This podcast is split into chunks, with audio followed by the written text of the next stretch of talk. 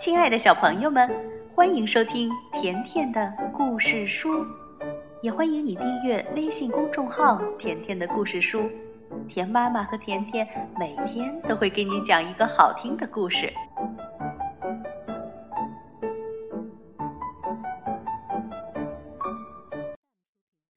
小朋友们，今天的神奇校车，我们来讲回收利用。故事开始了。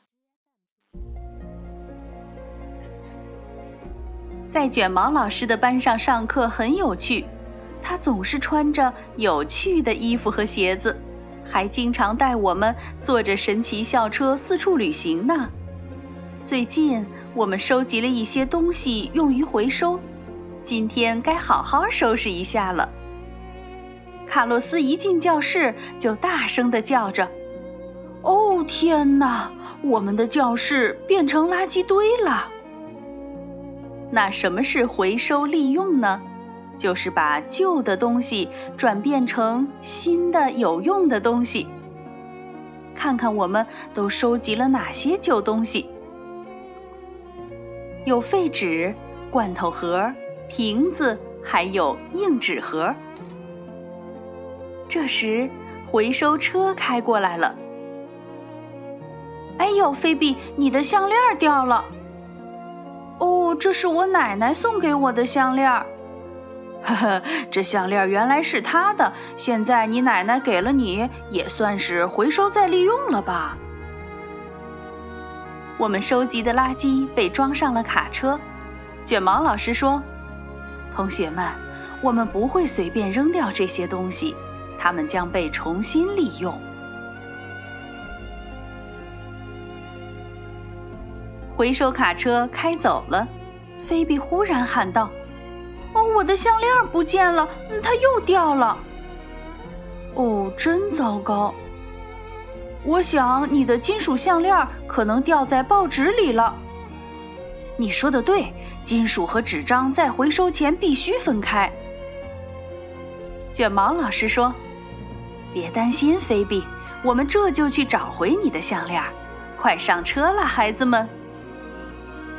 我，又要出去了！神奇校车飞了起来，它飞到空中，而且变得越来越小。一张纸朝我们飘来，校车开了上去。快，卷毛老师，跟上前面的回收卡车！我们经过垃圾填埋场，见垃圾车倒下许多垃圾。回收车没有在这里停留，它开了过去。回收车开进了回收工厂。当它停下来时，我们正好也赶到了。这里的纸、瓶子、罐头盒和硬纸盒堆得高高的。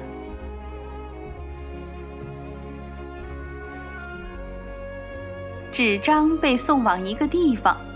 但我们却朝另一个方向开了过去。菲比大喊：“我的项链，我的项链跟着纸跑了！”哦，天哪，纸被运走了！卷毛老师，我们必须跟上。一块巨大的磁铁移动到我们的上方。卷毛老师说：“磁铁能吸铁，而我们的校车车身含有许多的铁。”果然，磁铁把校车吸了上去。你瞧，铝制罐头盒都没有被吸上来，说明它们不含铁。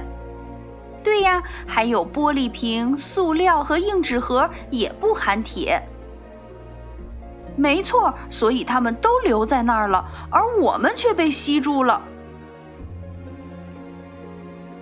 现在我们可以看清楚。分类是怎么进行的了？人们把玻璃瓶子还有装饮料的硬纸盒分类，机器把铝罐和塑料瓶分类整理。同学们，有人看到我的项链了吗？没有，我们只看到那边有报纸。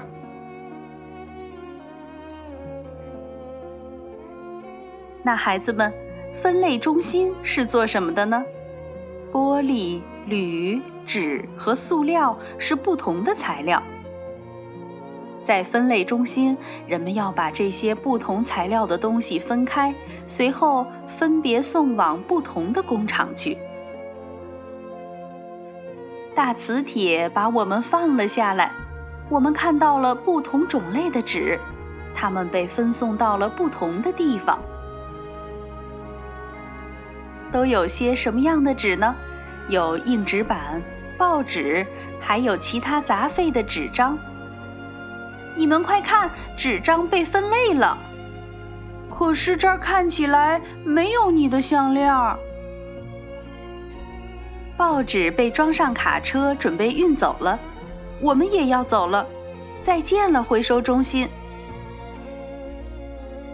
卡车带着报纸来到了一个造纸厂。